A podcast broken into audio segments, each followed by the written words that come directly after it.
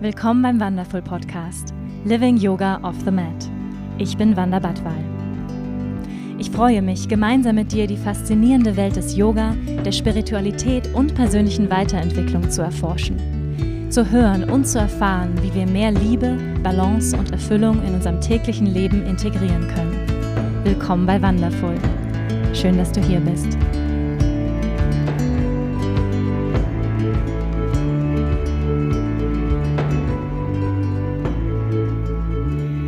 Hallo ihr Lieben und schön, dass ihr da seid bei einer neuen Folge vom Wonderful Podcast Living Yoga off the Mat. Schön, dass du da bist. Heute habe ich eine ganz großartige Frau bei mir hier zu Gast, eine echte Powerfrau und viele von euch kennen sie bereits, nämlich aus einem ihrer sehr bekannten und erfolgreichen Bücher Das Kind in dir muss Heimat finden. Autorin, Psychologin und Sprecherin Stefanie Stahl. Und wenn du sie noch nicht kennst, dann stelle ich sie dir jetzt nochmal genauer vor. Stefanie Stahl ist in Hamburg geboren und aufgewachsen und hat an der Universität Trier Psychologie studiert. Sie ist Diplompsychologin, Buchautorin in freier Praxis in Trier und Deutschlands bekannteste Psychotherapeutin. Ihre Bücher wie Das Kind in dir muss Heimat finden oder Jeder ist beziehungsfähig stehen seit Jahren auf den Top-Rängen der Bestsellerlisten und haben sich millionenfach verkauft. Ihr Buch Das Kind in dir muss Heimat finden ist Spiegel Jahresbestseller 2017, 18 und 19 im Bereich Sachbuch Paperback. Ihr aktuelles Buch So bin ich eben im Job beschäftigt sich mit der Frage nach den eigenen beruflichen Stärken und wie man diese im Job gezielt einsetzen kann. Ihre Bücher werden nicht nur von Laien mit Begeisterung aufgenommen, sondern finden auch in Fachkreisen großen Anklang. Die Autorin ist eine begehrte Keynote-Speakerin und hält regelmäßig Vorträge und Seminare zu ihren Spezialgebieten Bindungsangst, Liebe und Selbstwertgefühl. Stephanie Stahl wird regelmäßig als Expertin für Presse- und Talkshows angefragt. Herzlich willkommen, Stephanie Stahl. Oh, vielen Dank. Hallo. Danke für Hallo. die Einladung auch. Ja, ich freue mich total, dass du dir Zeit genommen hast. Meine Hörer, meine Community sind auch ein großer Fan von dir. Die meisten haben eins deiner bekanntesten Bücher, Das Kind in dir muss Heimat finden, natürlich schon gelesen. Darüber wollen wir heute sprechen, über unser inneres Kind, warum es so wichtig ist, unser inneres Kind kennenzulernen, ähm, uns damit zu beschäftigen. Wir wollen über Beziehungen sprechen. Bevor wir inhaltlich wirklich reinstarten, habe ich immer eine erste Frage, die ich gerne an meine Gäste stelle, und zwar, was bewegt dich gerade, Steffi? Oh. äh, was bewegt mich gerade? Also eigentlich gar nicht so viel. Bei mir geht's persönlich jetzt recht gut. Bewegen tut er natürlich immer dieses mehr oder minder merkwürdige Weltgeschehen, äh, was da so vor sich geht und wie das wohl alles weitergeht, das finde ich ähm, schon sehr äh, bewegend. Und im persönlichen Bereich ähm, lese ich gerade sehr spannende Fachliteratur. Ich beschäftige mich sehr viel im Moment mit äh, Neurophysiologie und den psychischen Zusammenhängen und das finde ich sehr, sehr interessant. Hm. Dankeschön. Das Kind in dir muss Heilung finden, ist ja seit Jahren auf der Heilung. Spiegel Bestsellerliste. Wäre auch ein schöner Titel. Ah, hab ich, ah Heimat finden. Ja, Heilung, muss auch finden. Auch nicht schlecht. Habe ich schnell mal draus gemacht. Stimmt. Ähm, Heimat und Heilung, ähm, ja, wahrscheinlich habe ich das so zusammengebracht, weil es für mich, ähm, klar, es fängt mit dem gleichen Buchstaben an, aber es hat für mich persönlich auch eine ähnliche Bedeutung. Ja, irgendwie so, ein so ein heiles Zuhause zu haben, so ein, so, ein, so einen heilen inneren Ort zu finden. Und ja, ich würde gerne mit dir über dieses Thema sprechen des inneren Kindes und wir haben es, glaube ich, es ist ja auch, sag ich mal, in aller Munde mittlerweile, ja, das innere Kind und innere Kindarbeit. Ähm, aber viele von ja, von, von denen, die zuhören, haben vielleicht sich ja noch gar nicht damit auseinandergesetzt auch, ja, oder das ist ja erstmal so ein Begriff und können sich da erstmal gar nichts drunter vorstellen. Wie können wir uns das innere Kind jetzt mal ganz einfach überhaupt vorstellen? Wie würdest du es definieren? Ja, okay. Also erstmal vorweg, das innere Kind ähm, ist ein Begriff aus der Psychologie, äh, der das erste Mal in 1960er Jahren aufgetaucht ist und ähm, hat sich eigentlich so entwickelt aus dem, was Freud so das S nannte. Bei Freud war es das S und dann kam diese innere Kind und das Kindheits-Ich, sagt man auch. Und eigentlich ist dieser Begriff recht blumig, aber gerade da, gerade dadurch fühlen sich viele auch angesprochen, weil es eben auch so einen emotionalen Zugang ähm, dadurch herstellt. Aber im Grunde ist, verbirgt sich dahinter eine sehr äh, unesoterische und völlig klare Struktur. Und das heißt, äh, das innere Kind bezeichnet eigentlich die Prägung, die wir in der Kindheit erfahren haben und die äh, sozusagen unser Gehirn formatieren. Also man muss sich vorstellen, wenn wir auf die Welt kommen, ist unser Gehirn nur zu 25 Prozent ausgebildet. Der Rest ist alles Brachland. Und diese 25 Prozent sind vor allem Stammhirnfunktionen. Das heißt, da geht es um ganz primitive Sachen wie Hunger, Durst, Wärme, Kälteregulation und diese Dinge. Und die, die ganzen emotionalen Schaltkreise und der präfrontale Kortex, also wo auch Vernunft und logisches Denken äh, sitzt, die sind noch gar nicht richtig verknüpft. Und was wir also bei unseren Eltern erfahren oder in unserer Kindheit erfahren, das trägt ganz, ganz wesentlich dazu bei, wie unser Gehirn verschaltet wird. Und wie das Gehirn wiederum verschaltet ist, bestimmt darüber, wie wir die Welt da draußen wahrnehmen und wie wir uns selbst auch wahrnehmen. Das heißt, unser, die Formatierung unseres Gehirns ähm, beeinflusst ganz groß unsere Realitätswahrnehmung wozu man auch wissen muss, ähm, dass wir, also unser Organismus relativ lose mit der äußeren Realität verbunden ist. Man geht sogar davon aus, dass es nur ungefähr ein Prozent beträgt. Das heißt, im Grunde findet alles in unserem Kopf statt. Man kann auch sagen, Realität ist reine Kopfsache. Und darauf bezieht sich eigentlich dieses, der Begriff des inneren Kindes, ähm, dass man sich damit beschäftigt, wie ist mein Gehirn kartografiert was ist meine innere Landkarte, mit welcher Brille gehe ich durch die Welt und ähm, sozusagen seinen eigenen Wahrnehmungsverzerrungen auf die Spur kommt. Hm. Ja, ich kann mir vorstellen, wenn, wenn manche das Buch so lesen, oder beziehungsweise manche sind sich ja gar nicht darüber bewusst, dass sie durch eine bestimmte Brille schauen oder dass sie überhaupt programmiert sind. Das ist ja das, was sich vielen gar nicht äh, oder viele sich gar nicht darüber bewusst sind. Ähm, hier sagst du ja, der Schlüssel zu fast allen Problemen, kann ich mir vorstellen, manche sagen, wieso, mein Kind, das, wieso was, warum soll ich denn Heimat finden? Wieso, ich habe doch gar keine Probleme. Ja, dass viele sich gar nicht darüber bewusst sind, dass sie mit ja, bestimmten Limitierungen oder mit bestimmten, bestimmten Brillen durchs Leben laufen. Ähm, was würdest du sagen, ist so der Moment, wo Leute anfangen zu sagen, warte mal einen Moment, ähm, vielleicht gibt es da einen Teil in mir, der tatsächlich Heimat finden muss.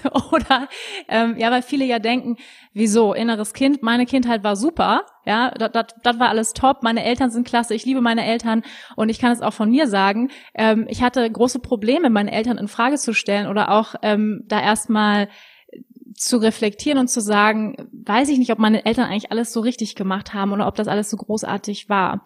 Warum haben Menschen so viel Angst, ähm, da hinzuschauen oder zu ihrem inneren Kind überhaupt Zugang zu finden? Also dafür gibt es sehr unterschiedliche Gründe. Also erstmal ist es so, es gibt einen gewissen Menschentypus, dem ist die Selbstreflexion irgendwie in die Wiege gelegt und ähm, die reflektieren für ihr Leben gern und können sich auch ein Leben ohne Selbstreflexion gar nicht vorstellen. So, das ist ein gewisser Persönlichkeitstyp. Ähm, und dann gibt es andere Persönlichkeitstypen, die sind viel, viel mehr in der konkret äußeren Welt verhaftet und da liegt überhaupt keine Wertung drin. Das ist jetzt völlig wertfrei, ähm, weil das sind alles naturgegebene Unterschiede. Ähm, also genetisch bedingt naturgegebene Unterschiede. Und das sind, sind die Menschen, die oft viel weniger geneigt sind, sich selbst zu reflektieren. Das liegt ihm nicht so im Blut. Die beschäftigen sich lieber mit der äußeren Welt. Das sind oft die hochbegabten Handwerker, Chirurgen, Architekten. Ja, also die mehr in der äußeren materiellen Welt verhaftet sind. Wie gesagt, völlig wertfrei. Also es gibt sowas wie naturgegebene Unterschiede an dem Interesse, sich selbst zu reflektieren und auch an der Fähigkeit dazu. Die einen können das unheimlich gut, den anderen fällt es ein bisschen schwerer. Das ist mal die ein, der eine Grund. Dann gibt es ja auch so und so viel Prozent von Menschen, die tatsächlich ganz happy sind, auch die gut mit ihrem Leben klarkommen. Die sehen da jetzt nicht unbedingt vielleicht so eine Notwendigkeit drin. Und dann gibt es aber auch doch einen beträchtlichen Anteil von Menschen, die haben Probleme. So, und die spalten sich jetzt in zwei Gruppen auf. Entweder reflektieren sie das irgendwie nie und wurscheln sich so durchs Leben. Oder ähm, sie halten irgendwann mal inne und sagen, ähm, okay, wahrscheinlich hat das auch was mit mir zu tun und ich muss mal gucken, was mit mir ist. Und wenn ich bei mir vielleicht ein paar Schrauben verändere, dann läuft bestimmt auch vieles besser im Leben. Oder die einfach auch Leidensdruck haben, ganz konkreten Leidensdruck haben, die genau wissen, Mensch, das war alles schwierig damals und ich habe heute mit furchtbaren Ängsten zu tun oder ich habe mit depressiven Verstimmungen zu tun oder was auch immer oder ich habe furchtbare Versagensängste, die sowieso von vornherein Interesse daran haben, irgendwas an ihrer Situation positiv zu verändern. Hm. Ja, die meisten, die hier jetzt zuhören oder viele von denen sind bereits auf dem inneren Weg, beschäftigen sich schon mit persönlicher Weiterentwicklung. Und du sagst ja, die innere Kindarbeit, ja, der Untertitel deines Buches ist der Schlüssel zur Lösung von fast allen Problemen. Und als ich das gelesen habe, dachte ich so, yes, sehe ich ganz genauso. Weil ich muss sagen, auf meinem persönlichen Weg, ich bin jetzt auch seit 13 Jahren auf dem inneren Weg, ich habe schon einiges an Therapien durch, ähm, von Verhaltenstherapie über Hypnosetherapie, über Gestalt ähm, und innere Kindarbeit habe ich sehr stark ähm, auch immer wieder gemacht und muss sagen, das war für mich der erfolgreichste Therapieansatz von allen, äh, mich mit meinem inneren Kind zu beschäftigen und wirklich auch zu schauen, wo sind meine Verletzungen, wo sind meine Wunden. Ähm, was hältst du denn von verschiedenen Therapieansätzen beziehungsweise auch Erfolgen? Und ich weiß, es ist natürlich sehr individuell zu betrachten, je nachdem, ähm, was der Mensch so mitbringt. Aber ähm, so wie ich es verstanden habe, innere Kindarbeit gehört jetzt zum tiefen psychologischen Ansatz. Dann gibt es die Verhaltenstherapie. Ähm, was würdest du sagen, sind sag ich mal die effektivsten Formen, ja, ähm, Therapieformen aus deiner Erfahrung? Ähm, ich bin mir gar nicht so sicher, ob die innere Kindarbeit zum tiefen psychologischen Ansatz gehört, ohne jetzt so besserwisserisch mhm. aufzutreten. Ähm, nee, das weißt denke, du natürlich besser. Wurde genuin aus der Transaktionsanalyse eigentlich entwickelt. Und ähm, wir haben halt viele verschiedene Therapieschulen und das verwirrt ja auch viele User sozusagen. Ähm, und ähm, ich denke, in 100 Jahren, vielleicht auch schon früher, werden wir nur noch eine Schule haben. Und das sehe ich auch so ein bisschen als meine Mitaufgabe, so zu gucken, es geht eigentlich immer nur um Grundstrukturen. Und wer meines Erachtens der Wahrheit am allernächsten kommt, äh, ist der Klaus Grave, ein berühmter Therapieforscher, der sich sehr, sehr eng an den Grundbedürfnissen, an den, den psychologischen Grundbedürfnissen. Also wir haben eigentlich nur vier Grundbedürfnisse und die sind ganz eng mit der Evolution verknüpft. Also muss den Aufbau unserer Psyche genauso wie den Aufbau unseres Körpers als ein klares System begreifen, ein hirnphysiologisches System, ähm, das eng an das Überleben und die Evolution geknüpft ist oder ganz damit verbunden ist. Und demnach haben wir eigentlich nur vier psychische Grundbedürfnisse. Das ist zum einen unser Bedürfnis nach Bindung, Zugehörigkeit, Zusammensein, angenommen sein, ähm, Geborgenheit, auf der anderen Seite, das ist das zweite Grundbedürfnis, haben wir alle ein genuines Bedürfnis nach Kontrolle und Autonomie. Das heißt, dass wir Kontrolle ausüben können, dass wir selbstbestimmt sein können, dass wir ähm, unseren eigenen Weg auch gehen, also auch autonome Wesen sind. Dann haben wir das dritte Grundbedürfnis, alle ein tiefes Grundbedürfnis nach Selbstwert, Anerkennung, dass wir wertschätzt und angenommen werden und unser Selbstwert möglichst intakt bleibt. Und das vierte Grundbedürfnis ist, dass wir alle danach streben, äh, Unlust zu vermeiden und Lust zu gewinnen. So. Und das ist die Struktur, um die es sich dreht. Und mit dieser Struktur kann man eigentlich fast jedes Problem lösen. Und ähm, es gibt halt viele, viele Therapieschulen und äh, mit mehr oder minder größer großer Effizienz. Ich mag das jetzt tatsächlich auch nicht so richtig bewerten. Ich glaube, wir sind alle noch nicht so ganz auf dem richtigen Weg. Wir müssen anfangen, viel, viel stärker in diesen Strukturen äh, zu denken.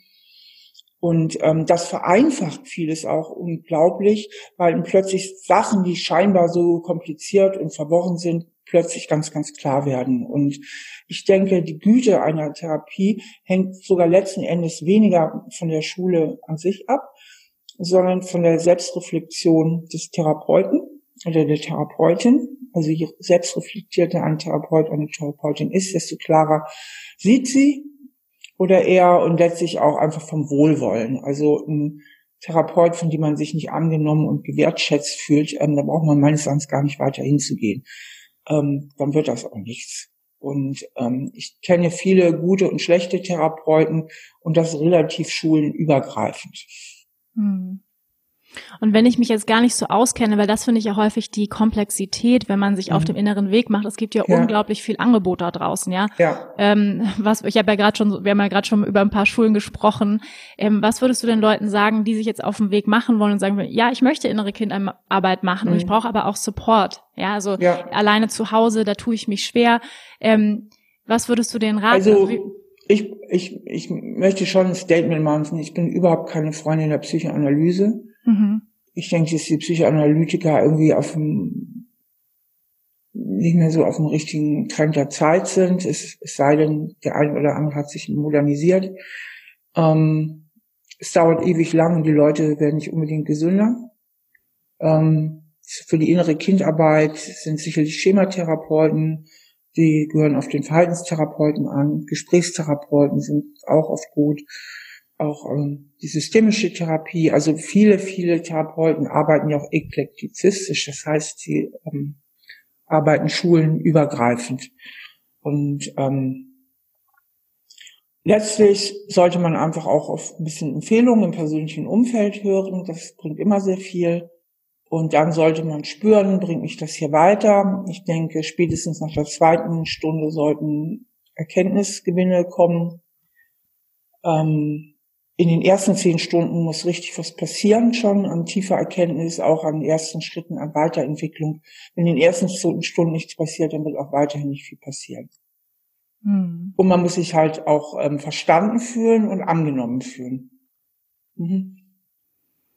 Du sprichst ja von verschiedenen Instanzen, die in uns wirken und ähm, das mag ich ja auch so gerne an deinem Buch und ich glaube viele deiner Leser, dass du so schön vereinfachst und es auch ganz praktisch machst und sehr nahbar auch ans Leben heranführst und die die Dinge so auf den Punkt bringst und du hast es auf drei Instanzen runtergebrochen und hast gesagt, wir haben einen inneren Erwachsenen, ein inneres Kind und auch einen inneren Kritiker. Kannst du diese drei mhm. Instanzen für uns nochmal beleuchten? Also erstmal muss ich korrigieren, das okay. ist ein nicht auf meinem Mist gewachsen. Das sind ja, ähm, das sind ja, das sind ja Instanzen, die ich nicht erfunden habe. Also das, ähm, das gehört nicht zu mir. Ähm, ich, ich rekrutiere auf diese alten Instanzen. Der innere Kritiker spielt übrigens in meinem System keine Rolle. Den habe ich nicht mit dabei. Ich habe das Erwachsenen-Ich und das Sonnenkind und das Schattenkind. Und das Erwachsenen-Ich symbolisiert unseren klar denkenden Verstand. Entschuldigung ähm, unseren klardenkenden logischen Verstand. Das Schattenkind symbolisiert die negativen Prägungen in unserer Kindheit, also was schwierig war, wo wir heute vielleicht immer wieder so Probleme auch haben.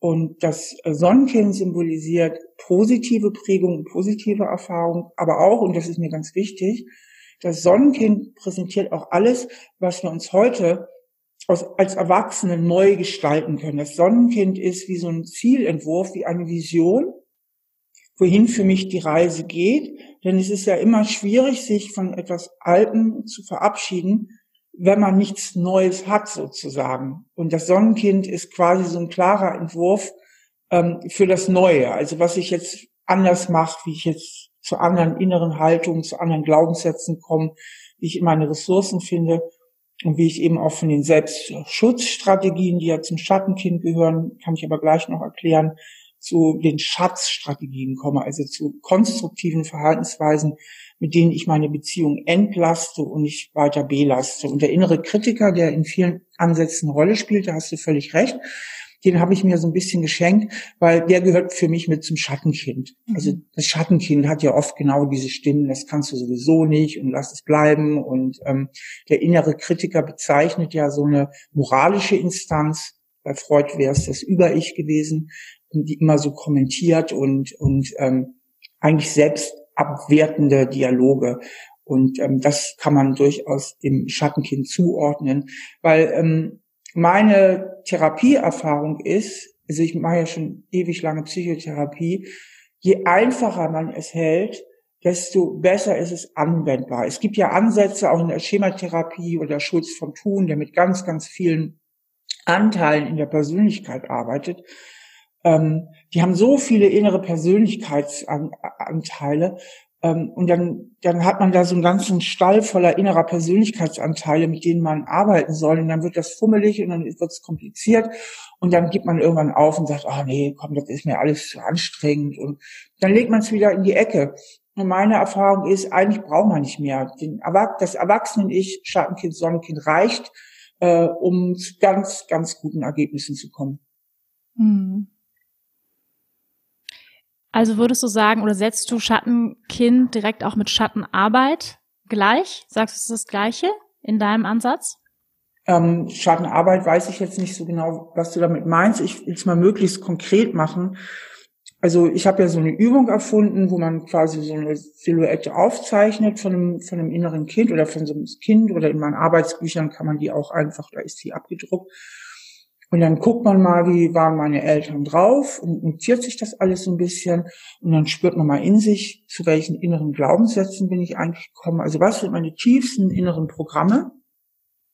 Und diese innersten Programme sind ja ganz einfach. Wir reden da ja von Glaubenssätzen in der Psychologie zum Beispiel ich genüge nicht. Das ist ein unglaublich weit verbreiteter Glaubenssatz. Ich genüge nicht oder ich bin nichts wert oder ich bin nicht wichtig, ich muss funktionieren. Und findet mal raus, was sind eigentlich meine tiefsten inneren Glaubenssätze und mit welchen Gefühlen, mit welchen Gefühlen sind die verbunden? Also wie fühle ich mich, wenn ich so über mich denke? Und sich dann bewusst macht, Mensch, diese Glaubenssätze sind ja eigentlich die Brille, durch die ich die Welt sehe. Also wenn ich zum Beispiel einen Glaubenssatz habe, wie ich genüge nicht, dann ähm, verändert, also dann ist das erstmal ein Bild auf mich selbst, also dass ich insuffizient bin, dass ich unterlegen bin, dass andere Menschen meistens stärker und besser sind. Und wenn ich mit dieser Brille durch die Welt laufe, dann projiziere ich ja in andere Menschen schnell so eine Überlegenheit. Ich fühle mich unterlegen.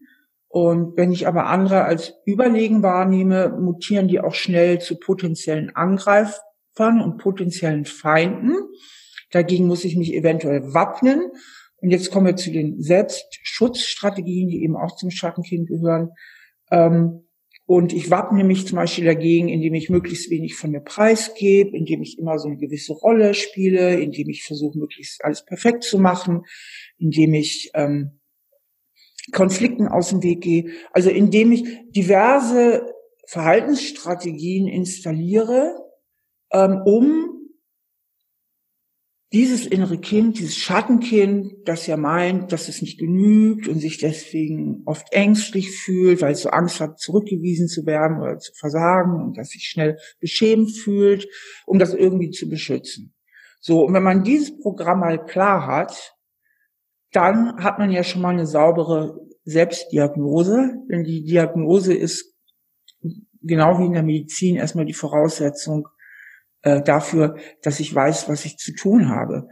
Und das Allerwichtigste, was ich zu tun habe, ist, auf einer tiefen Ebene zu verstehen, dass diese Glaubenssätze ja gar nicht wirklich zu mir gehören, sondern eigentlich aus einer alten Kindheitsprägung kommen, die was mit meinen Eltern zu tun hat oder mit meinem Umfeld zu tun hat und dass diese Glaubenssätze eigentlich nicht wirklich zu mir gehören, sondern eher zu meinen Eltern gehören. So. Und da setzt das ein, was du vorhin auch am Anfang des Gesprächs gesagt hast, oh nee, meine Eltern, ich hatte eine super Kindheit und ähm, so eine unheimlich tiefe Loyalität, auch die eigenen Eltern nicht in Frage zu stellen. Manche reagieren auch geradezu verärgert oder aggressiv und sagen, was soll das denn jetzt? Jetzt sind die Eltern an allem schuld. Was ein Quatsch. Ne? Also die richtig dann auch stinkig werden. Und ich sage immer, darum geht es überhaupt nicht. Es geht jetzt nicht darum, das große Elternbashing zu machen, sondern es geht darum, zu verstehen, wie mein Gehirn konfiguriert wurde. Ja, weil nehmen wir mal an, die Eltern waren gestresst, weil vielleicht berufstätig, plus drei Kinder, plus also immer wenig Zeit, immer Stress. Und als kleines Kind habe ich das erlebt und die Eltern hatten einfach nicht die Zeit und auch zum Teil nicht die Nerven, immer so auf mich einzugehen, wie ich es gleich gebraucht hätte. Also als vierjähriges Kind denke ich nicht, Mama und Papa sind gestresst, die sollten vielleicht mal in Erziehungsberatung gehen. So als vierjähriges Kind denke ich, ich bin zu viel, ich falle zu Last. Und so entstehen ja diese Glaubenssätze, so entstehen diese Programmierungen. Und deswegen ist das so wichtig, sich damit auseinanderzusetzen, weil wenn ich das nicht tue, ähm, laufe ich mit einer Brille durch die Welt und merke gar nicht, dass ich sie aufhabe. Das heißt, ich unterliege immer wieder ähm, systematischen Wahrnehmungsverzerrungen. Und da die Wahrnehmung ja sozusagen mit unserem Bewusstsein gleichzusetzen ist, ähm, resultieren daraus ja auch ganz viele Emotionen und Gedanken und Verhaltensweisen. Und deswegen ist das außerordentlich lohnenswert, sich mit diesen alten Programmen auseinanderzusetzen. Hm. Du hast ja gerade gesagt, es geht nicht um Elternbashing. ich muss allerdings sagen, mir hat das tatsächlich geholfen, auch mal richtig in die Wut zu gehen. Ja, auch mal richtig traurig zu sein über ge gewisse Dinge, die passiert sind. Was hältst du davon, ähm, auch wirklich mal ins Gefühl zu gehen ähm, und wirklich auch mal wütend auf die Eltern sein zu dürfen? Ja, also sich ja. das auch selbst zu erlauben. Ja, das ist ähm, völlig gesund. Wir sprechen ja in der äh, Psychologie auch von Trennungsaggression. Und die Trennungsaggression ist wichtig, um auch auf gesunde Weise sich zu lösen. Denn es ist wirklich wichtig, dass man sich auch von seinen Eltern löst. Und mit Lösung ist nicht gemeint, dass man sie weniger lieb hat oder nicht mehr besucht, sondern mit Lösung ist gemeint, hm, dass man wirklich sich traut, seinen eigenen Weg zu gehen. Das beinhaltet aber auch, dass ich irgendwann mal in meinem Leben sortiere, was ist wirklich eigentlich meins? Also was sind meine Werte, was sind meine Vorstellungen, was sind meine Wünsche vom Leben? Und was kommt vielleicht von meinen Eltern und finde ich aber nicht gut? Es kann ja durchaus von Eltern kommen und man findet selber gut und sagt, hat meine Zustimmung, kann also bleiben. Ja, ähm, aber es gibt vielleicht das eine oder andere, wo man sagt, nee, was mir meine Eltern da vermittelt haben, finde ich eigentlich persönlich nicht so gut. Das möchte ich selber nicht so leben da möchte ich einen anderen Weg gehen. Und das ist ja diese gesunde Loslösung von den Eltern. Und das verlangt natürlich eine innere Auseinandersetzung. Und äh, das wiederum bedeutet, dass man sich ein Stück weit aus dieser Idealisierung der Eltern löst. Ähm, weil die Idealisierung ist ja was sehr Kindliches. Also alle Kinder idealisieren ihre Eltern. Für alle Kinder sind die Eltern das Größte und das Tollste, was es gibt. Und ähm, bei nicht wenigen Menschen bleibt diese Idealisierung aufrechterhalten, äh, in stärkster Loyalität verbunden, verhindert dann aber, verhindert dann aber ähm, die klare Sicht auf sich selbst und die klare Sicht auf die eigenen Prägungen und verhindert damit dann auch eine gewisse persönliche Weiterentwicklung. Hm. Was würdest du sagen, wenn, also ja, ich habe mich jetzt schon damit beschäftigt, ich habe mich mit meinem inneren Kind ähm, auseinandergesetzt, ich kenne meine negativen limitierenden Glaubenssätze ähm, und ertappe mich, du sprichst ja, ich mag dieses Wort sehr gerne, ertappe mich im Alltag immer wieder dabei, wie ich in mein inneres Kind, in mein Schattenkind gehe, ja, in meine, in meine limitierenden Glaubenssätze und schaffe es einfach nicht, in den inneren Erwachsenen zu wechseln. Schaffe das einfach nicht. Was würdest du sagen, hilft? In, also in dem Moment? Also in dem Moment hilft eigentlich nur Ablenkung weil ähm, der Punkt ist, ähm, ich muss so viel Prävention betreiben, dass die Gefühle nicht zu stark werden. Weil wenn ich, ähm, wenn ich schon ganz stark in der Emotion bin, ähm, blockiert diese den frontal, frontalen Kortex. Das heißt, starke Emotionen blockieren Lösungswissen. Bei starken Emotionen sind wir nur noch auf Flucht- oder Kampfmodus, aber können nicht mehr richtig vernünftig nachdenken. Und ähm, oder gilt übrigens auch für positive Emotionen. Auch eine starke Euphorie blockiert die Vernunft. Und ähm, deswegen ist es wichtig, dass wir mit dem Schattenkind so umgehen und so arbeiten, dass wir am besten gut vorbereitet sind. Denn die meisten äh, schwierigen Situationen passieren, weil man so plötzlich da so reinrutscht. Aber wenn ich doch weiß, zum Beispiel, ich habe da so ein kleines Schattenkind in mir und das denkt ganz oft, ich genüge nicht und das nehme ich auch morgens mit zur Arbeit. Und heute gibt's wieder eine Teamsitzung und da werden wieder Ergebnisse besprochen und so weiter. Und vielleicht gibt's auch ein bisschen Kritik an irgendeinem Projekt, was ich gemacht habe. Dann kann ich mich da ja schon gut drauf vorbereiten. Ähm, und gucken, dass ich mir schon vorher überlege, mich auch selbst beruhige, mir klar mache, guck mal hier, eine Kritik bedeutet nicht, dass du als Mensch total verkehrt bist und ähm, mir auch Verhaltensstrategien zurechtlege, wie ich damit umgehen kann, wie ich mit meinen Emotionen umgehen kann. Das heißt, auf gut Deutsch, je bewusster ich mir werde, hm, desto besser kann ich mir so Meta-Haltungen zurechtlegen und muss nicht für jede Situation nochmal neu entscheiden, indem ich zum Beispiel daran arbeite, mir ein für alle Mal klar zu machen, äh, dass ich genüge, wie ich bin und genügen aber nicht heißt, dass ich perfekt sein muss und genügen auch nicht heißt, ähm, dass ich nicht Entwicklungspotenzial hätte oder auch meine Schattenseiten habe, sondern genügen einfach erstmal per se die Erlaubnis ist, dass ich so, wie ich bin, am Leben sein darf und das alles erstmal so zu mir gehören darf. Hm, also immer wieder an diesem neuen, an dem Sonnenkind sozusagen in mir arbeite, um dann mich nach und nach auch neu zu programmieren, also das Gehirn, also neue synaptische Verschaltungen zu bahnen, für neue Programme zu bahnen. Und wenn ich aber in einer Situation bin, wo ich schon total in der Emotion drin bin, dann muss ich zumindest so viel noch klaren Verstand haben zu wissen, dass ich in dem Zustand zu keinen guten Lösungen kommen werde und die Situation unterbrechen.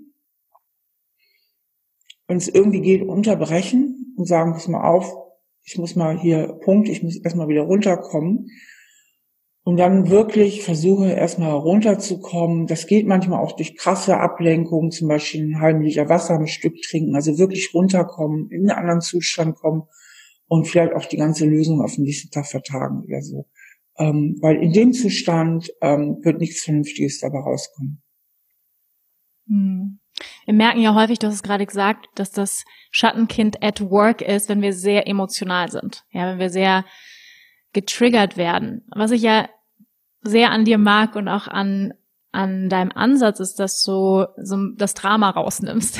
ja, so ja. du bist ja sehr pragmatisch und sagst, du hast auch mal gesagt in einem deiner Interviews, ähm, du hältst gar nicht so viel von so viel Arbeit. Und da war ich so, hm, weil ich muss sagen, ich, ich erlebe es bei mir selbst immer wieder als große Arbeit, nicht in die alten Programme zu verfallen. Ne? Dass ich richtig gegen anarbeiten muss und das auch echt anstrengend ist, dann eben nicht emotional in die Reaktion zu gehen, sondern erstmal mich rauszunehmen. Ähm, das ist ein, weil ich dich da unterbrechen darf. Ja, gerne. Das ist ein Hinweis darauf, dass du im letzten noch stark identifiziert bist mit dem alten Programm. Also dass du schon noch ziemlich dran glaubst. Hm. Also ein Teil von dir im Erwachsenen-Ich weiß, weiß das zu reflektieren und auch den Abstand zu haben. Aber es gibt noch einen anderen Anteil in dir, der noch äh, stärker identifiziert ist. Und da würde ich dann versuchen, genau an diesem identifizierten Teil nochmal äh, anzusetzen. Und vielleicht, also viele bringt auch die Frage nach vorne, ähm, sag mal, welche Zweckrichtung könnte es haben? Also welchen Nutzen könnte es eventuell haben? Dass ein Teil an mir an dem Alten festhält.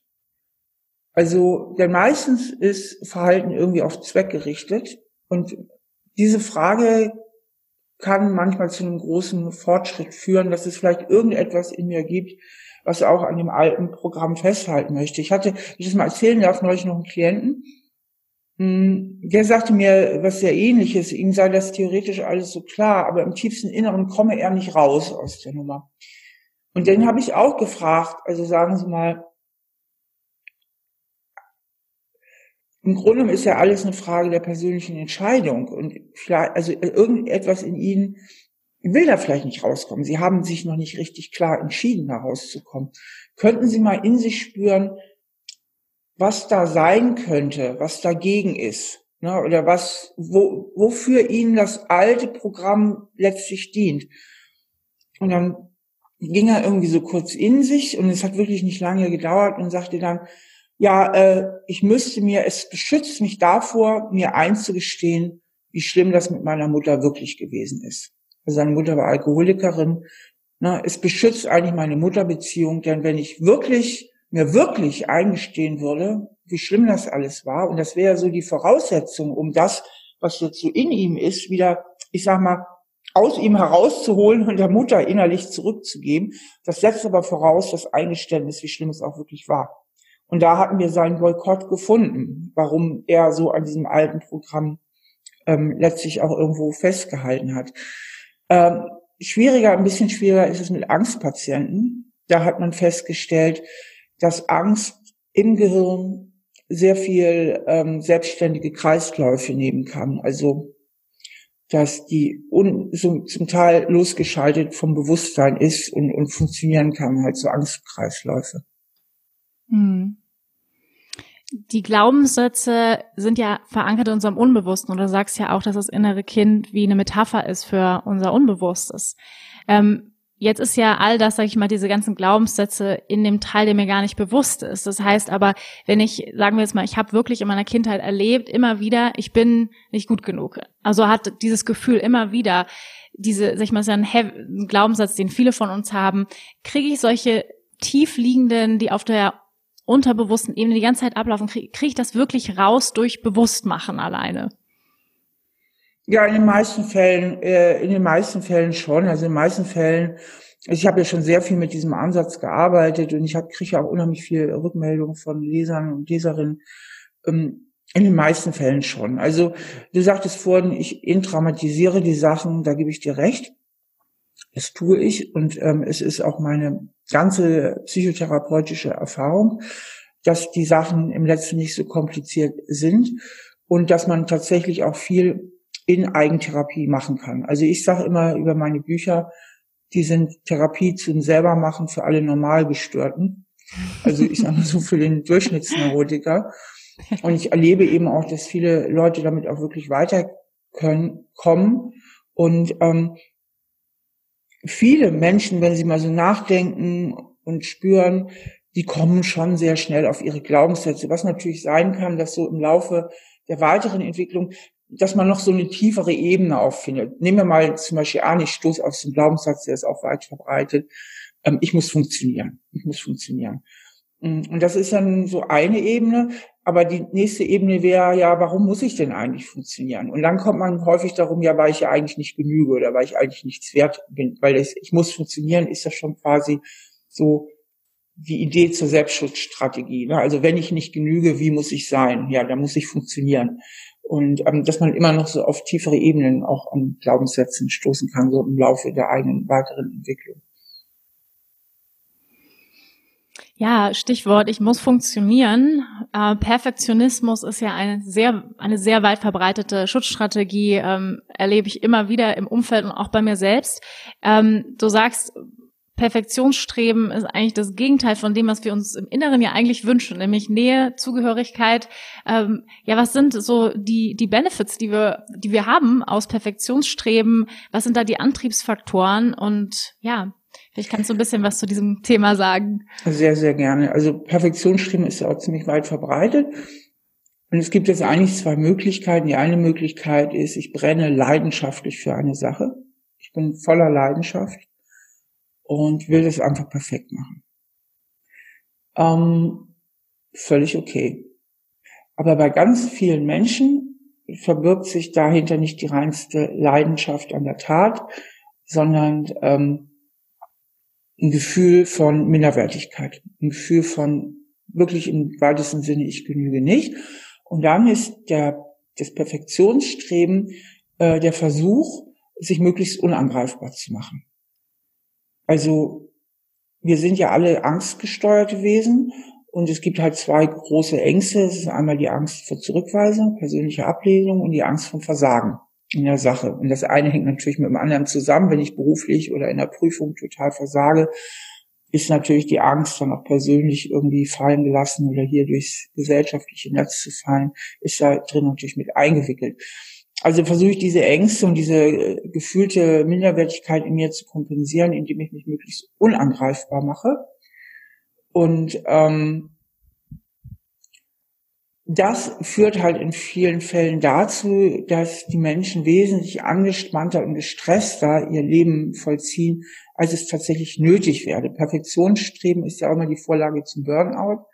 Also alle Burnoutler sind in gewissermaßen überangepasst, versuchen über die Maßen alle Normen und Erwartungen äh, zu erfüllen.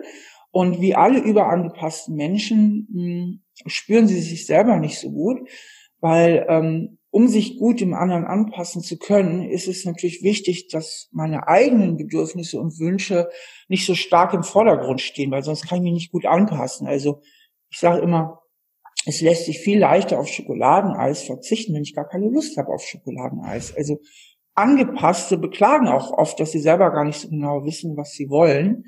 Ähm, das liegt eben darin, dass sie sich meistens von Kindesbeinen an trainiert haben, zu gucken, was die anderen wollen und was sie tun müssen, um mit anderen Menschen klarzukommen. Und so ist es auch bei überangepassten Perfektionsstrebern. Und das führt natürlich dieses geringe sich selbst spüren auch dazu, oder kann dazu führen, dass man ganz, ganz lange weit über seine eigenen Grenzen rausgeht. Also sich arbeitet bis zur Verausgabung, immer noch Ja sagt, obwohl man schon längst nicht mehr kann, diesen Job noch annimmt, diesen Auftrag noch, bis irgendwann gar nichts mehr geht und man in so eine Art Erschöpfungsdepression mündet, ankommt. Ne? Und deswegen äh, diese, diese Sachen wären halt vermeidbar mit mehr Selbstreflexion, mit in, in, im Vorfeld mehr innerer Kindarbeit, zu gucken, ach Mensch, ich habe da ja wirklich so ein armes kleines Schattenkind, was so immer das Gefühl hat, irgendwie nicht richtig wichtig zu sein und nicht, hm, nicht dazu zu gehören, das Gefühl hat, es genügt nicht und deswegen meint sich unglaublich anstrengen zu müssen, um hier irgendwie in der Welt klarzukommen. Und dann mal zu sehen, ach Mensch, ist das denn wirklich so? Ist das wirklich so? Oder ist das nicht einfach ein ganz altes Kindheitsprogramm, was mitläuft, weil damals einige Sachen ungünstig gelaufen sind und ähm, ich dadurch diese Programme entwickelt habe. Plus, das möchte ich jetzt vielleicht an dieser Stelle auch nochmal betonen, plus, dass wir natürlich auch mit Genen auf die Welt kommen. Das heißt, wir haben ja auch alle genetische Programme. Also es gibt auch natürlich genetische Dispositionen es gibt Menschen, die werden einfach dünnhäutiger, sensibler geboren, die auch schneller in schlechte Zustände kommen, schneller in Stress geraten, schon als kleine Kinder, als Babys. Und andere, die wesentlich robuster sind und weniger störanfällig. Ne? Und das interagiert natürlich dann auch mit dem, wie die Eltern sich zu einem verhalten.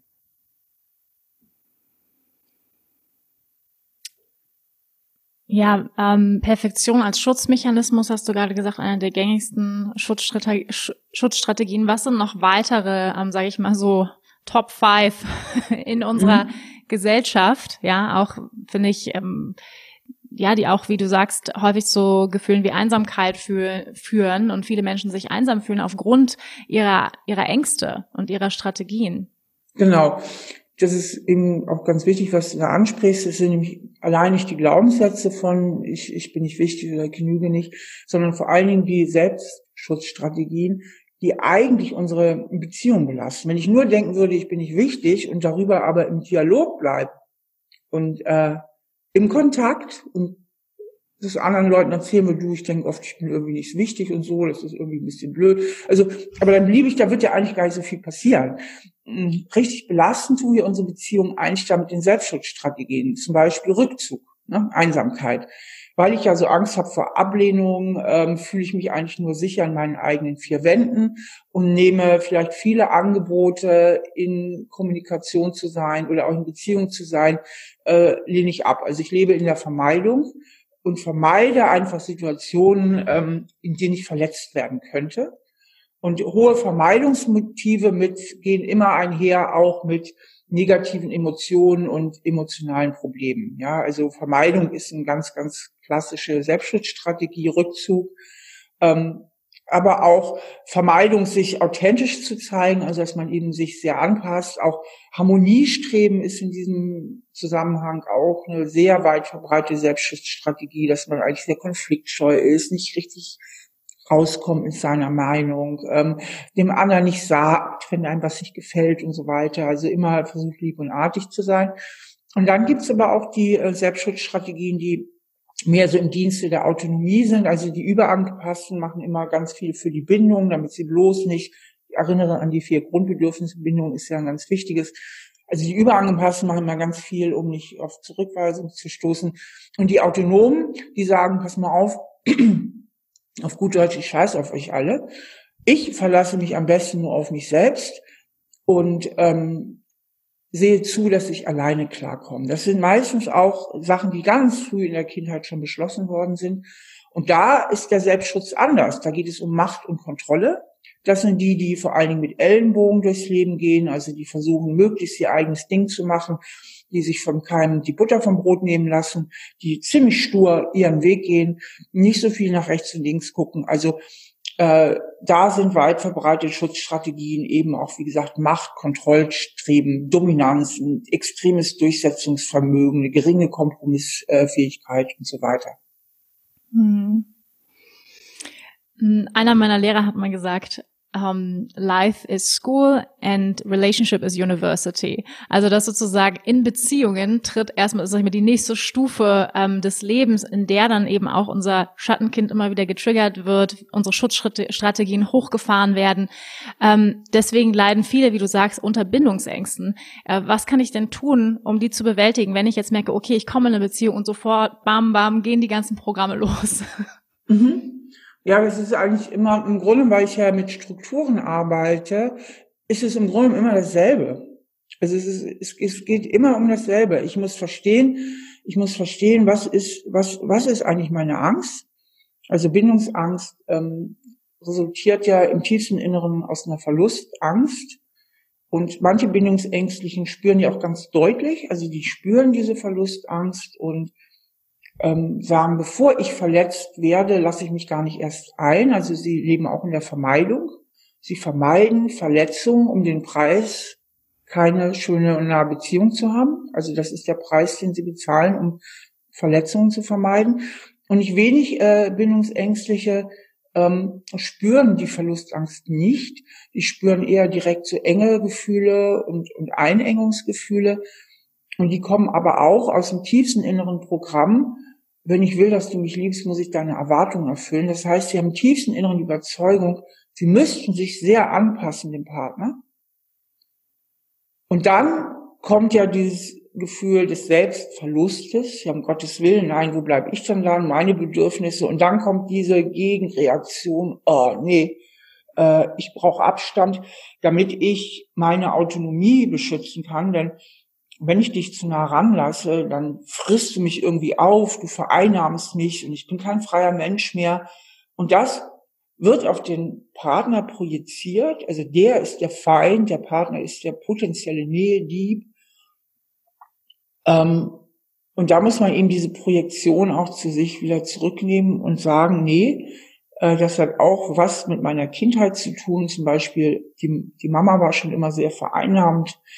Äh, die hat mich viel zu eng an sich gebunden, viel zu wenig meine Bedürfnisse gesehen. Oder, was weiß ich, meine Eltern waren sehr kühl und ich bin sehr verletzt und ich, ich, ich möchte mich nicht mehr so eng auf Beziehungen einlassen. Ich habe das als nichts Gutes erlebt. Also, dass man wirklich auch wieder diese Arbeit macht und guckt, wie ist mein Gehirn konfiguriert, das ist jetzt, also wie ist mein Schattenkind geprägt dass es jetzt zu diesen starken Vermeidungsstrategien kommt. Und wenn man den Grund kennt, dann kann man eben daran auch arbeiten. Du sagst ja, jeder ist beziehungsfähig, auch ein Titel deines Buches. Ähm, dennoch scheitern ja sehr viele Beziehungen. Ähm, das heißt, offensichtlich ist das gar nicht so einfach, Beziehungen zu führen. Ich habe auch gelesen, dass jetzt gerade in der Corona-Zeit, wo wir sehr eng aufeinander gehockt haben, häusliche Gewalt hat zugenommen, die Scheidungsraten ähm, sind angestiegen. Was sind denn Merkmale, um überhaupt beziehungsfähig zu sein? Also auch hier geht es wieder nur um die einfachsten Grundstrukturen dass man in einer guten Balance ist äh, zwischen seinem Grundbedürfnis nach Nähe und seinem Grundbedürfnis nach Autonomie. Das heißt, dass man sowohl anpassungsfähig ist, dass man vertrauen kann, dass man mal einen Kompromiss machen kann, ähm, dass man empathisch ist. Das sind alles so Fähigkeiten auf Seiten der Bindung, also dass man es kann. Und aber auch, und das ist das Wichtige, auch ähm, eigene Ziele hat, seine eigenen Wünsche spürt, dass man ähm, sich auch mal durchsetzen kann, diskutieren, argumentieren kann, also dass man auch Seins vertreten kann, seine Anliegen in, innerhalb der Beziehung vertreten kann. Und wer beides gut kann, ist in einer guten inneren Balance. Und das hängt auch eng zusammen, ist eng verknüpft mit einem intakten Selbstwert, mit diesem Gefühl, ich darf so sein, wie ich bin. Und das beinhaltet, ich darf auch in der Beziehung also gelten meine Wünsche genauso viel wie die des anderen. Ich darf innerhalb einer Beziehung ähm, meine Wünsche auch vertreten. Ich darf, ähm, ich darf ein selbstständiger Mensch sein, auch in Beziehung. Und ich habe aber auch die Möglichkeiten und auch den Wunsch, auf den anderen einzugehen und auch den Wunsch, dass es dem auch gut geht. Also ich kann mich auch anpassen. Und Menschen, die Probleme haben mit Beziehungen, sind entweder total überangepasst und haben das Gefühl, sich total zu verlieren oder total zu klammern, zu klammern. Also ähm, das eine ist ja fliehen, das andere ist ja klammern. Das kann ja auch ein Riesenbeziehungsproblem sein, dass man sich viel zu abhängig fühlt. Oder sie sind halt ähm, zu autonom, kommt oft auch aus der Überanpassung nach dem Motto, hier sind meine Grenzen. Ähm, meine Sicherheit ist, ich fühle mich am sichersten in diesem Leben, wenn ich keinen zu nah an mich ranlasse, mich nur auf mich selbst verlasse und dann wieder zu autonom ist. Und viele kippeln auch. Mal sind sie zu überangepasst, dann gehen sie wieder auf die autonome Seite und hin und zurück. Also im Grunde kommt es nur auf ein gutes Verhältnis von diesen drei Faktoren an. Und daran kann man halt ganz, ganz gut auch arbeiten. Also das ist alles keine so große Zauberei. Und deswegen denke ich, dass viele Menschen, die ähm, Probleme in ihren Beziehungen haben, viel, viel glücklicher sein könnten, wenn sie diese Grundgesetze, wie Beziehungen funktionieren, wenn sie die ähm, verstehen würden und ähm, bei sich erkennen würden und sich innerlich besser in die Balance bekommen, äh, dann wären viele viel glücklicher. Und dann bleiben natürlich noch ein, eine kleine Prozentzahl übrig, ähm, für die das nicht gilt. Ähm, weil ich werde öfter mal gefragt, ist denn wirklich jeder beziehungsfähig? Und Nein, es gibt schon Menschen, die haben schwere Persönlichkeitsstörungen und so und die sind nicht wirklich beziehungsfähig. Aber das ist wirklich die Minderheit. Die große Mehrheit ähm, könnte ihre Beziehung wesentlich noch harmonischer und glücklicher äh, gestalten. Und ich muss auch sagen, wir kriegen ja immer nur so die negativen Zahlen, immer in den Nachrichten zu hören. Aber es gibt auch unheimlich viele Beziehungen, die gut laufen und die sehr glücklich und harmonisch funktionieren. Also ja, lass uns noch ein bisschen über die gut laufende Beziehung sprechen. Was sind denn so ein paar, ähm, ja, wahrscheinlich kommst du wieder auf die gleichen Pfeiler zurück. Ich weiß nicht, aber vielleicht hast du ja auch noch so ein paar äh, Faktoren, wo du sagst, für langfristige Beziehungen, die das vielleicht schon gut in Balance haben mit Autonomie und Nähe, die das in einer Balance kriegen. Und dennoch gibt es ja so Dinge wie ähm, zum Beispiel die Lust auf Sex vergeht oder man gewöhnt sich aneinander. Also hast du noch so ein paar Tipps, ähm, wo du sagen würdest, das sind, sind wichtige Dinge, um langfristig glücklich zu sein in einer Beziehung? Also ähm, mit der Lust auf Sex, das ist einfach auch ein normaler Prozess. Das hat die Natur leider so eingerichtet. Da rate ich vielen auch ähm, mal ein bisschen mehr zu Gelassenheit, das einfach auch ein Stück weit zu akzeptieren. Ähm, es ist quasi ausgeschlossen, gehirnmäßig, dass man in einer sicheren, vertrauensvollen Beziehung blieb und die Leidenschaft wie am ersten Tag hat. Das, Was hältst du von getrennten Betten an dieser Frage? So, da sagen ja manche getrennte Schlafzimmer, das ist das A und O. Ähm, ehrlich gesagt bin ich jetzt ein bisschen überfordert, aber das würde, würde ja wieder so eine Distanz schaffen, kann sein wenn man möchte, dass dann wieder mehr Distanz entsteht und dann wieder auch mehr Lust aufeinander zuzugehen, weil hm, man kann schlecht aufeinander zugehen, wenn man sowieso immer so nah ist. Also es braucht ja manchmal auch wieder so eine hm, so eine Distanzbewegung. Und ähm, dann denke ich, ist es vielleicht auch mal wichtig, ähm, so gewisse Hemmschwellen zu überwinden und vielleicht auch mal was Neues auszuprobieren. Das ist ja auch, wenn man sich lange kennt, dass man sich vielleicht manchmal dann auch so ein bisschen schämt, mal zu erzählen, was man vielleicht mal ganz Neues, also einfach mal ganz frischen Wind reinzubringen. Dann ist ein probates Mittel, sich zum Sex zu verabreden, einfach mal zu sagen, wir fangen jetzt mal an.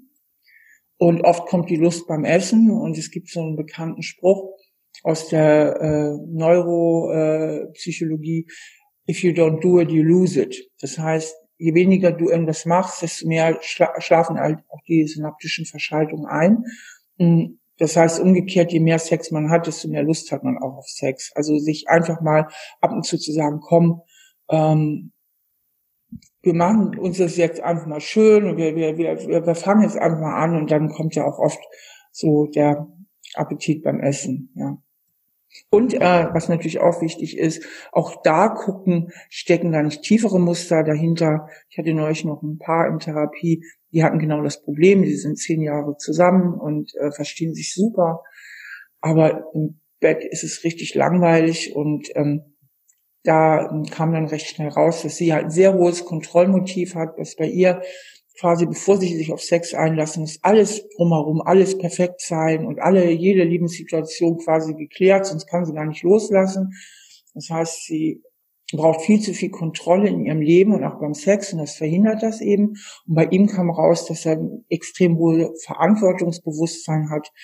Ähm, und sich ständig für alles verantwortlich fühlt und das verhindert halt dann beim Sex, dass er einfach mal die Sau rauslässt, auf gut Deutsch. Also viel zu rücksichtsvoll ist. Und ähm, darauf steht sie gar nicht, wie viele Frauen. Viele Frauen wollen ja eher so ein bisschen Schweine im Bett haben. So im, im wirklichen Leben nicht, aber im Bett muss es irgendwie anders sein. Und also auch da, obwohl die ein glückliches Paar waren, ähm, stellte sich heraus, dass da auch, auch andere Muster nochmal dahinter lagen. Mhm. Was ich sehr schön fand, was du gerade angesprochen hast, ähm, war dieses Thema auch der Gelassenheit dem Sex gegenüber. Ich glaube, da, wenn man dann irgendwie so in die Frauenzeitschaften reinliest, da kriegt man als Frau ja manchmal so ein bisschen, finde ich, äh, wird man unter, fühlt man sich unter Druck gesetzt, ja. Hier die Sexspielzeuge, da noch irgendwie die, das Kamasutra und ähm, das finde ich so ein wichtiges Thema ähm, der der Gelassenheit, ja auch wahrscheinlich ähm, der Beziehung gegenüber. Hast du noch so ein paar unabhängig jetzt sag ich mal von von Entspanntheit würdest du aber sagen auch Gelassenheit grundsätzlich ist etwas, was eine glückliche Beziehung ausmacht? Naja, Gelassenheit ist ja halt nichts, was man so einfach so herbeizaubern kann. Ne? Also das ist, ein, ist, ist schon ein großes Wort. Also man kann das eigentlich immer nur kontextspezifisch äh, festmachen, wie jetzt bei diesem Sexthema. Ähm, also viele Paare, denke ich, ähm, kommen eigentlich auch mit wenig oder ohne Sex ziemlich gut klar, wenn nicht immer der gesellschaftliche Druck da wäre, wir müssen jetzt haben. Also viele vermissen es ja auch eigentlich gar nicht so sehr. Und man muss jetzt auch nochmal sagen, um, und das ist auch so ein Tabu, je älter man wird, die Hormone bauen ja wirklich ab. Und ähm, bei Frauen wie bei Männern, äh, bei Frauen noch mehr, da verändert sich einfach auch die ganze Libido. Und ähm, ich denke, das ist einfach wichtig, dass man manche Sachen dann auch ein bisschen akzeptiert und hinnimmt und aber da, wo man was verändern kann, ist eben verändert. Also dann eben guckt, ob man durch Fantasien und sonst was äh, wieder ein bisschen mehr Schwung ins Liebesleben reinbringt. Ähm, genau, aber man sollte sich da auch nicht so, so einen Ultrastress, denke ich mal. Du hast ja, habe ich gesehen, auf deiner Seite ein ähm, Speed-Dating-Konzept entwickelt. Das fand ich ja sehr ansprechend und spannend. Wie bist du auf die Idee gekommen? Hm, das ist ähm, im Grunde ähm, ist die ähm, ich habe mein erstes Buch, was ich geschrieben habe, geht ja über Persönlichkeitstypen, so bin ich eben. Das habe ich auch inzwischen nochmal überarbeitet und jetzt auch ein Spin-off, ähm, so bin ich eben im Job, wo wir das ganze Thema nochmal speziell für Job machen. Und da geht es ja jetzt anders als in meinen anderen Büchern, nicht darum, was meine Eltern jetzt in Anführungsstrichen verbrochen haben, sondern darum, mit welcher Persönlichkeit komme ich denn auf die Welt? Also was ist eigentlich mein genuin angeborener Persönlichkeitstyp? Und da unterscheidet man zwischen 16 verschiedenen Typen. Und ähm, ähm, ich habe den Test übrigens auf meiner Homepage und der ist kostenlos. Also wer wissen will, was für ein Typ bin ich, ähm, sollte da vielleicht einfach mal raufgehen. Ähm, und es gibt natürlich Persönlichkeitstypen, die besser oder schlechter zusammenpassen. Und ähm, und darum dreht sich dieses Konzept. Da hatte ich ja eine Zeit lang diese Matching-Partys, äh, wo wir, wo ich erst einen Workshop gemacht habe äh, mit den Teilnehmern und Teilnehmern und jeder geguckt hat, ähm, für sich bestimmt hat, welcher Persönlichkeitstyp bin ich. Und dann haben diese Buttons bekommen, wo auch der Persönlichkeitstyp drauf stand. Dann haben wir noch ein bisschen Warming up gemacht und dann ging die Party los. Und ja, das hat total viel Spaß gemacht. Das waren auch coole Partys. Das Einzige, was da halt ein bisschen nervig und anstrengend war, ist, wir mussten immer so viel äh, Mühe uns geben, die Männer zusammenzukriegen. Ne? Also die Frauen sind uns die Bude eingerannt und mit den Männern, das war halt immer ähm, schwieriger. Also wir haben es dann immer geschafft, irgendwie, ne, auch noch genügend Männer, aber das war immer so eine kleine Anstrengung. Aber nach dieser Persönlichkeitslehre, also das geht ja, das sagt ja bestimmt einigen äh, Zuhörern auch etwas der MBTI, der wird viel, also in wirtschaftlichen Zusammenhängen ist ein bestimmter Persönlichkeitstest. Und ich habe aber einen eigenen Test zu diesem Konzept entwickelt und habe das alles so ein bisschen, würde ich sagen, weniger kompliziert geschrieben, also ein bisschen leichter strukturiert, ja. Ja, ähm, ich habe es gesehen und dachte, genial, also geniales Konzept, weil es gibt ja unglaublich viele Singles da draußen, ja, ähm, unglaublich viele Singlefrauen. Ich habe ganz viele tolle Singlefrauen auch im Freundeskreis und denke immer, wo sind die Männer dazu? wo sind die? Denen ja. kann ich allen einen Tipp geben. Ja, sag mal. Das funktioniert. der geht so, der Tipp. Man meldet sich bei Parship oder Elite an oder irgendeinem großen Internetportal und sucht so lange, bis man einen gefunden hat. Das ist das ganze Geheimnis. Ja, das ist das ganze it. Geheimnis. Und viele geben viel zu früh auf. Da haben sie drei Frustrationen. Äh, das ist auch alles doof. Da sind nur Beziehungsgestörte auf diesem Portal. Stimmt aber nicht. Ähm, nehmt es wie einen Job. Also erstmal, erster Schritt, werd dir klar, was du wirklich willst. Willst du wirklich eine Beziehung oder bist du ambivalent? Ja, aber, ja, aber, ja, aber. Also erster Schritt, triff eine klare Entscheidung. Und der zweite Schritt lautet, such so lange und so intensiv, bis du einen gefunden hast, der wirklich zu dir passt. Mach das wie eine Job, Beziehungssuche wie ein Job, date dich äh, und gib keine Ruhe, bis du einen gefunden hast. Und ich werde dir sagen, innerhalb eines Jahres wird auf diese Methode jede Frau einen passenden Mann gefunden haben, es sei denn, ähm, es gibt bei ihr Hintergrundprogramme, die sie nicht identifiziert hat, äh, die ähm, Nähe boykottieren oder wo sie konsequent ein falsches Beuteschema hat. Ja, aber ansonsten würde ich sagen, wird jede innerhalb von einem Jahr mit dieser Methode eingefunden haben, weil im Grunde hat das nicht so viel mit Romantik zu tun, sondern mit einer statistischen Wahrscheinlichkeit. Und je mehr Dates ich habe, desto wahrscheinlicher ist es, dass auch der Richtige dabei sein wird. Hm. Also auch zu Parship, aber wir machen ja keine, keine Werbung für andere Portale hier eigentlich. Ähm, nee, finde ich großartig, das so, das so pragmatischer anzugehen, das Thema. Und ähm, ja, Steffi, wir sind schon fast am Ende angekommen. Ich hätte zwar noch einige Fragen an dich, aber vielleicht machen wir irgendwann noch mal einen, einen zweiten Teil, ähm, weil du hast so viel zu sagen natürlich zu ganz vielen interessanten Themen. Ich habe noch eine letzte Frage, hm, die ich immer gerne meinen Gästen hier stelle, und zwar angenommen, das wäre heute dein letzter Tag auf dieser Erde und du könntest noch mal eine Rede vor der Menschheit halten, ja, und könntest sagen, pass auf, um Gottes Willen. und könntest aber sagen, ich habe noch mal drei Dinge, die ich in meinem Leben gelernt habe, die ich wichtig finde, in meiner Arbeit gelernt habe, die ich euch gerne jetzt mitteilen würde. Was würdest du sagen? Hm, also ich würde erst mal sagen, dass es ganz, ganz wichtig ist, das Leben zu genießen und ähm, viel, viel Gutes daraus mitzunehmen, die schönen Seiten zu sehen, weil indem ich das Leben genieße, bin ich selbst in der Fülle und auch und dann bin ich der wohlwollendere Mensch, also dann kann ich mir Wohlwollen walten lassen. Ich würde sagen, dass Wohlwollen anderen Menschen und sich selbst gegenüber das Wichtigste überhaupt ist. Also Liebe ist mir ein zu großes Wort. Ich spreche gerne von Wohlwollen und ähm, ich würde sagen, dass ich denke, dass die persönliche Selbstreflexion politische Notwendigkeit ist. Denn nur wenn wir alle uns selbst reflektieren, kann es letztlich irgendwann dazu führen, dass dieser Planet ein wirklich schöner Aufenthaltsort wird. Ja, da habe ich noch eine letzte Frage. Wundervoll. Wie würde diese Welt aussehen, wenn alle dein Buch wirklich lesen und wirklich damit arbeiten würden? Wie könnte eine Welt aussehen, wo alle ähm, sich mit ihrem inneren Kind auseinandergesetzt haben? Na, ich denke, wir hätten halt mit allen Ressourcen viel, viel vernünftigeren Umgang. Also mhm. Wären viel, viel bewusster in, in dem, was wir tun und in dem, was wir wirklich brauchen, weil es halt sehr, sehr viel weniger Machtstreben gibt. Viel weniger Machtstreben, viel weniger Streben nach, nach Geltungssucht und Geltung und äh, sondern wir viel, viel besser damit leben könnten, dass wir vielleicht alle nicht so wichtig sind persönlich und uns viel besser auch im positiven Sinne zurücknehmen und einordnen könnten und ähm, die äh, Werte leben, die, die wirklich auch einer Weltgemeinschaft wichtig sind. Ähm, ich denke, ja, es wäre wirklich, äh, es könnte wirklich sehr, sehr viel verbessern. Aber das wird noch sehr, sehr, sehr lange dauern, bis die Welt soweit ist sehr lange. Aber sie wird ja immer besser. Tatsächlich, ähm, entgegen aller Unkenrufe sind die Fakten besser. Viele, viele, viele Sachen haben sich extrem verbessert, was Armut, was Kindersterblichkeit betrifft und so weiter. Nur darüber wird viel seltener berichtet, weil immer nur die schlechten Nachrichten, die sind, die Aufmerksamkeit erregen. Hm.